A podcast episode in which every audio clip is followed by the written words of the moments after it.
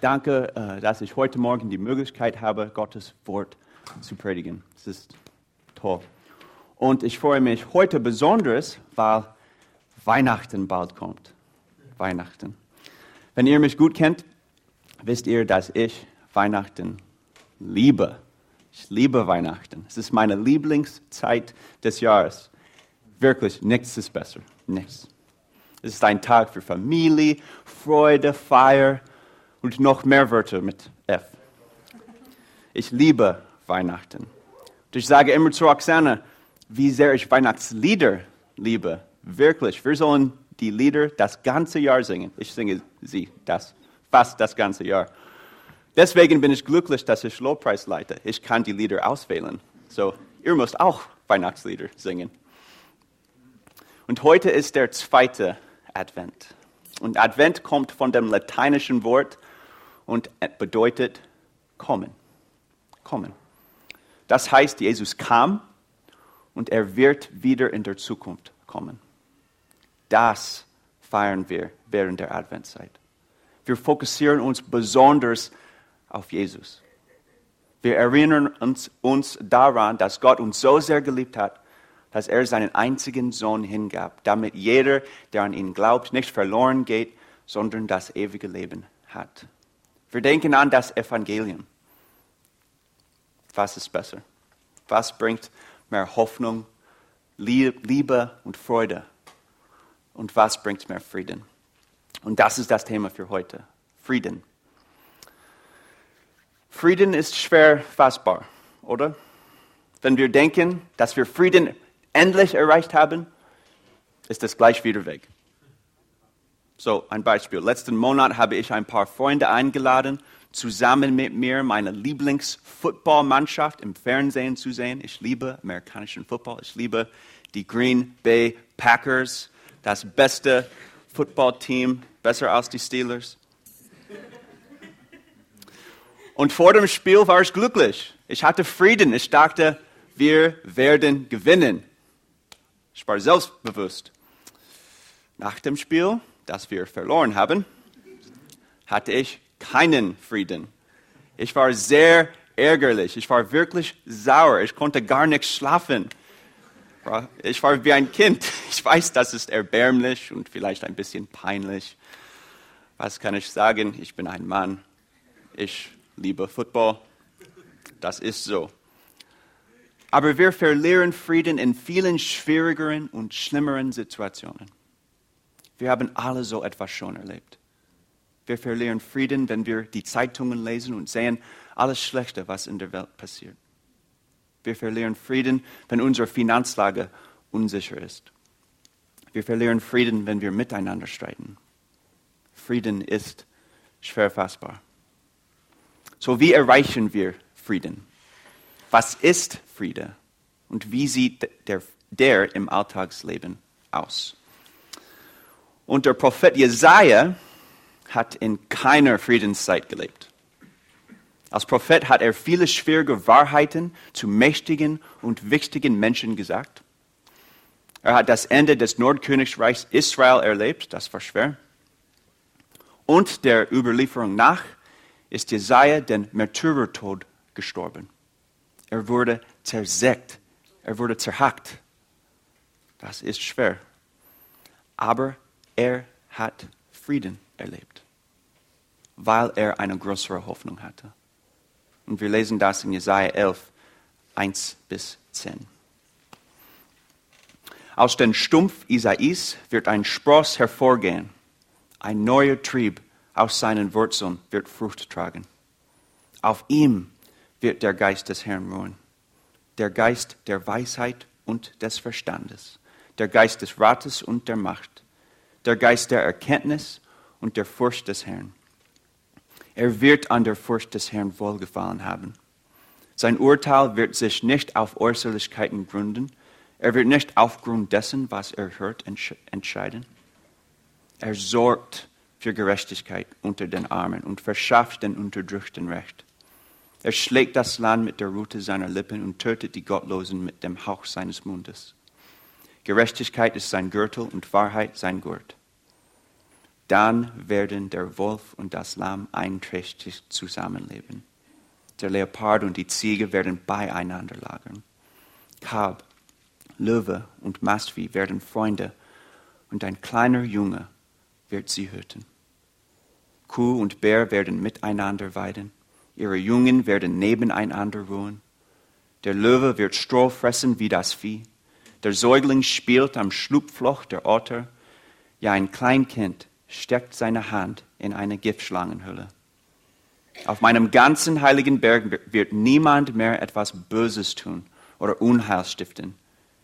Denn wie das Wasser das Meer füllt, so wird die Erde mit der Erkenntnis des Herrn erfüllt sein. Dann wird die Wurzel Isais aus der neuen Triebe wachsen, den Völkern ein Zeichen sein. Sie werden unermüdlich nach ihr fragen und sie werden in Herrlichkeit leben. Ich liebe diese Verse. Über wen spricht Jesaja? Wer ist die Wurzel Isais? Es ist Jesus. Das ist Kinder, die Kinderantwort. Es ist Jesus. Jesus kommt aus dem Stumpf Isais, um Gottes Reich zu bauen und um Frieden zu bringen. Und Frieden kommt nicht von den Umständen, Anstrengungen oder den Sehnsüchten. Der wahre Friede kommt von Gott allein. Wir alle suchen Frieden. Wenn wir streiten in unseren Ehen, besuchen wir einen Eheberater, um Frieden zu bekommen. Wir wollen gute Jobs, sodass wir Sicherheit und Frieden in unserem Alltagsleben haben können. Wenn wir eine Wunderlampe hätten, sollten wir uns Weltfrieden wünschen, oder? Obwohl wir lieber viel Geld hätten, ehrlich gesagt. Alle Menschen suchen Frieden. Aber wir finden ihn nicht.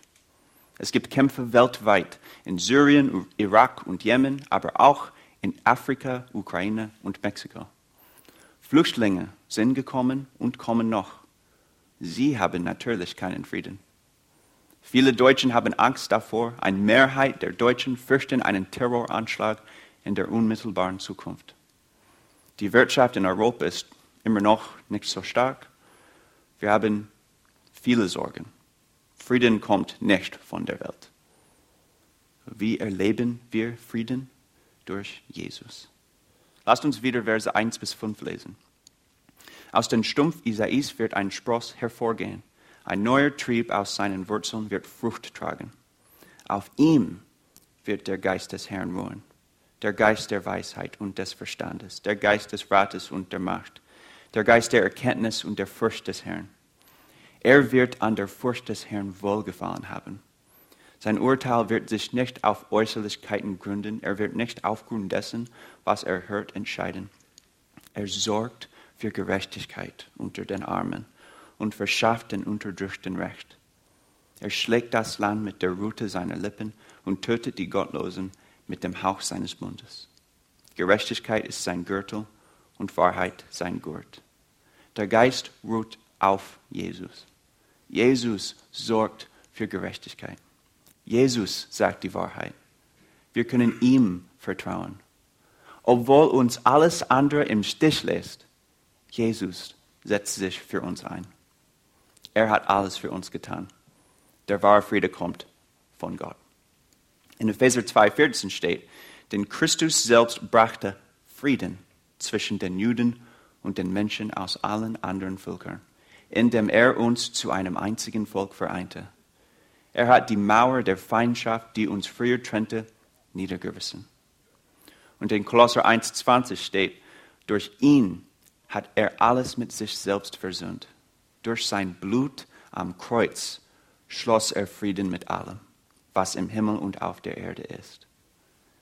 Wahrer Frieden kommt von Gott und nichts anderes. Nur Gott versteht, was du erlebst. Nur Gott bietet perfekten Rat. Nur Gott ist stark genug, dich durch deine Probleme und schwierige Situationen zu führen. Nur Gott bringt Frieden. Und Gottes Frieden ist nicht wie der Frieden auf der Erde. Gottes Frieden ist vollkommen. So was ist Frieden? Was denken wir über Frieden nach? Ruhe, Sicherheit, Harmonie, klar. Wir erleben das jetzt schon, Sonntagabends oder in den Ferien oder wenn wir grillen. Aber das endet. Und es ist nicht perfekt. Es ist nie komplett. Gottes Frieden ist vollkommen. In Jesaja 11, 6 bis 9 steht nur Liebe diese Verse besonders. Dann werden der Wolf und das Lamm einträchtig zusammenleben. Der Leopard und die Ziege werden beieinander lagern. Kab, Löwe und Mastvieh werden Freunde und ein kleiner Junge wird sie hüten. Kuh und Bär werden miteinander weiden. Ihre Jungen werden nebeneinander ruhen. Der Löwe wird Stroh fressen wie das Vieh. Der Säugling spielt am Schlupfloch der Otter. Ja, ein Kleinkind steckt seine Hand in eine Giftschlangenhöhle. Auf meinem ganzen heiligen Berg wird niemand mehr etwas Böses tun oder Unheil stiften. Denn wie das Wasser das Meer füllt, so wird die Erde mit der Erkenntnis des Herrn erfüllt sein. Und das ist Gottes Frieden. Frieden ist nicht nur einen Moment. Es ist nicht, er ist nicht flüchtig. Er ist nicht nur manchmal da. Gottes Friede ist total anders. Er ist vollkommen. Er ist eine Wiederherstellung. Am Anfang schuf Gott den Himmel und die Erde. Er hat alles geschaffen, er hat euch geschaffen und er sah, dass es gut war. Er sah, dass dich sehr gut war. Und im Garten Eden lebte die ganze Schöpfung Gottes zusammen, Männer und Löwen, Frauen und Wölfe. Und da war Frieden. Aber wir haben gesündigt. Adam und Eva haben das falsche Obst gegessen. Und wir haben alles verloren. Wir haben den Frieden verloren. Und jetzt leben wir in schwierigen Zeiten. Wir sündigen immer noch, wir sind immer noch krank, wir sterben noch, wir erleben Beziehungsprobleme, Menschen sind ärgerlich, alles läuft nicht perfekt. Für uns sieht Frieden sehr anders aus. Für uns ist Frieden nur eine Ruhepause von dem hektischen Leben. Aber er ist nicht langfristig, er ist nicht vollkommen. Für mich war Frieden, als ich und Roxana unsere Hochzeitsreise hatten. Es war toll. Die Zeit davor und die Hochzeit war sehr, sehr stressig, unglaublich stressig. In Amerika sind die Trauung und die Feier nicht getrennt, sie sind zusammen. So, äh, wir hatten viel Arbeit. Roxana musste den Hochzeitsort auswählen, ihr Brautkleid auswählen, das Essen bestellen, alles schön dekorieren. Eigentlich, wenn ich daran denke, hat Roxana fast alles gemacht. Ups. Aber, aber, ich musste die Musikplaylist machen. Das war schwer, Mann. Hoch. Viele Stunden, oh Mann. Aber wir mussten äh, auch die Gästeliste machen und das war eigentlich sehr schwer. Roxanas Vater ist ein Pastor, deswegen kennt er viele, viele Menschen, viel, unglaublich viele Menschen. Wir hatten unsere Familien, Freunde von der Gemeinde, von der Schule und aus der Vergangenheit. Und wir wollten keinen beleidigen, aber das ist unmöglich. Dann mussten wir entscheiden, wo alle sitzen sollen. Das ist echt schwer. Der ganze Prozess war sehr stressig. So stressig, ich habe Roxana gesagt, sei nicht besorgt, ich will nie und ich werde nie wieder heiraten. Wir werden immer zusammenbleiben. Aber dann kam die Hochzeitsreise. Das war sehr erholend. Meine Oma und Opa haben uns eine Reise nach Costa Rica gebucht. Das dauerte fünf Tage. Für Amerikaner ist das wie ein ganzer Monat. Es war einfach toll. Ein großes Zimmer, ein großes Schwimmbad, kostenlose Getränke, gutes Essen, perfektes Wetter. Wir sagen immer, das war die beste Woche unseres Lebens. Das war wirklich Frieden. Aber die Hochzeitsreise ist leider vorbei. Wir sind nicht mehr in Costa Rica. Deutschland ist schön, aber Costa Rica ist wow. Wir haben diese leckeren Getränke nicht mehr. Es gibt keine Diener mehr, die uns tagelang folgen und dienen. Unser Frieden ist vorbei. Gottes Frieden ist nie vorbei. Gottes Frieden geht für immer. Und der ist nicht nur für Pools, Getränke und die Sonne. Gottes Welt ist perfekt. Gefährliche Tiere schaden uns nicht. Wir fürchten nichts. Wir streiten uns nicht miteinander. Es ist perfektes Glück. Und warum? Wegen Jesus. Er hat das perfekte Leben gelebt, das wir nicht gelebt haben. Er ist den Tod gestorben, den wir verdient haben.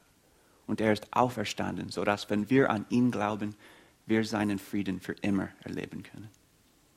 In Offenbarung 21 steht, ich hörte eine laute Stimme vom Thron herrufen. Siehe, die Wohnung Gottes ist nun bei den Menschen. Er wird bei ihnen wohnen und sie werden sein Volk sein. Und Gott selbst wird bei ihnen sein. Er wird alle ihre Tränen abwischen. Und es wird keinen Tod und keine Trauer und kein Weinen und keinen Schmerz mehr geben. Denn die erste Welt mit ihrem ganzen Unheil ist für immer vergangen. Das ist Gottes Frieden. Aber wie erleben wir solch einen Frieden? Das ist sehr praktisch jetzt. Zuerst, kenne Gott. Kenne Gott. In Jesaja 11, Vers 9 steht, auf meinem ganzen heiligen Berg wird niemand mehr etwas Böses tun oder Unheil stiften, denn wie das Wasser das Meer füllt, so wird die Erde mit der Erkenntnis des Herrn erfüllt sein. Die Erde erlebt Frieden, wenn die Menschen auf der Erde Gott kennen. Das ist einfach so. Wahrer Frieden kommt von keiner anderen Quelle. Und Gott zu kennen bedeutet zwei verschiedene Sachen. Gott mit dem Verstand zu kennen und Gott im Herzen zu kennen. Wir brauchen beides. Wir können nicht das eine ohne das andere haben oder wir würden irgendwie einen Fehler machen. Wenn wir Gott nur mit dem Verstand kennen und nicht im Herzen, sind wir kalte Menschen, die wie die Pharisäer waren. Wenn wir Gott nur im Herzen kennen, können wir alle Arten von theologischen Fehlern machen. Wir sollen Gott mit dem Verstand kennen. Wir sollen die Bibel lesen und studieren, andere Bücher und Kommentare lesen und gute Prediger hören. Und wir sollen Gott auch im Herzen kennen. Wir sollen beten und unsere Herzen bewegen lassen und Gott wirklich lieben. Wir brauchen beides. Und wenn wir Gott kennen, können wir Frieden erleben. Zweite, überwinde das Böse mit Gutem. Das Leben ist schwer, das ist klar. Wir werden viele schwierige Situationen erleben. Wir müssen mit vielen schwierigen Personen umgehen. Wir werden leiden, wir werden krank, wir müssen vieles Böses ertragen. Und es ist einfach zu sagen, ich werde das Böse mit Bösem überwinden. Das ist eigentlich sehr natürlich. Das macht viel Sinn für unsere sündige äh, Natur. Aber das führt nicht zu Frieden. Das führt nur zu mehr Bösem. Der Apostel Paulus sagt das so in Römer 12 vergeltet anderen Menschen nicht Böses mit Bösem, sondern bemüht euch allen gegenüber um das Gute. Tragt euren Teil dazu bei, mit anderen in Frieden zu leben, soweit es möglich ist. Liebe Freunde, rächt euch niemals selbst, sondern überlässt die Rache dem Zorn Gottes. Denn es steht geschrieben, ich allein will Rache nehmen, ich will das Unrecht vergelten, spricht der Herr. Handelt stattdessen so, wie es in der Schrift heißt. Wenn dein Feind hungrig ist, gib ihm zu essen. Wenn er durstig ist, gib ihm zu trinken. Und er wird beschämt darüber sein, was er dir angetan hat. Lass dich nicht vom Bösen überwinden, sondern überwinde das Böse durch das Gute. Jeder Moment, jede Möglichkeit, jeden Tag, lass dich nicht vom Bösen überwinden. Überwinde das Böse durch das Gute. Jedes Mal. Dritte, sei kein Hindernis. In Römer 14 sagt Paulus, zerstöre Gottes Werk nicht wegen dem, was du isst. Es stimmt zwar nach wie vor, dass es nichts Unreines gibt, aber für den, der damit gegen äh, sein Gewissen handelt, ist es falsch, alles zu essen. Es ist deshalb gut, wenn du kein Fleisch isst und keinen Wein trinkst und alles meidest, was einen anderen in Gewissenskonflikte bringen könnte. Was bedeutet das? Warum spricht Paulus über Essen und Wein? In der Zeit gab es eine Auseinandersetzung darüber, ob die Christen die traditionelle jüdische Praktiken machen sollen. So, bei diesen Praktiken ging es darum, was man essen oder trinken sollte, ob man beschneiden soll oder nicht. Manche sagten, ja, wir müssen das alles tun. Manche sagten, nein, wir sind frei, das Gesetz ist vorbei. Es war ein großer Streit. Und hier sagt Paulus nicht ja, nicht nein. Paulus sagt, sei gnädig, streite nicht. Klar, als Christ bist du frei, aber behindere keinen mit deinem Verhalten. Errege bei niemand Ärgernis wegen unwesentlichen Sachen. Er sagt das noch klar in Vers 15. Lass es nicht so weit kommen, dass ein anderer, für den Christus gestorben ist, durch dein Verhalten zu Fall kommt. So für das, was sehr wichtig ist oder biblisch ist, steh fest. Aber für das, was unwesentlich ist, sei barmherzig. Behindere keinen durch dein Verhalten, streite nicht, denn Jesus ist für jeden gestorben. Und vierte, liebe deinen Nächsten wie dich selbst. In Römer 13, Paulus sagt, die Gebote gegen Ehebruch, Mord, Diebstahl und Begehren sind, wie auch alle anderen Gebote, in diesem einen Gebot zusammengefasst. Liebe deinen Nächsten wie dich selbst. Die Liebe fügt niemandem Schaden zu. Deshalb ist die Liebe die Erfüllung von Gottes Gesetz. Vor allem Liebe. Liebe deine Familie, liebe deine Nachbarn, liebe deine Kollegen, liebe deinen Nächsten. Und wenn wir lieben, dann befolgen wir Gottes Gebote. Wenn wir lieben, dann erleben wir das Leben im Frieden.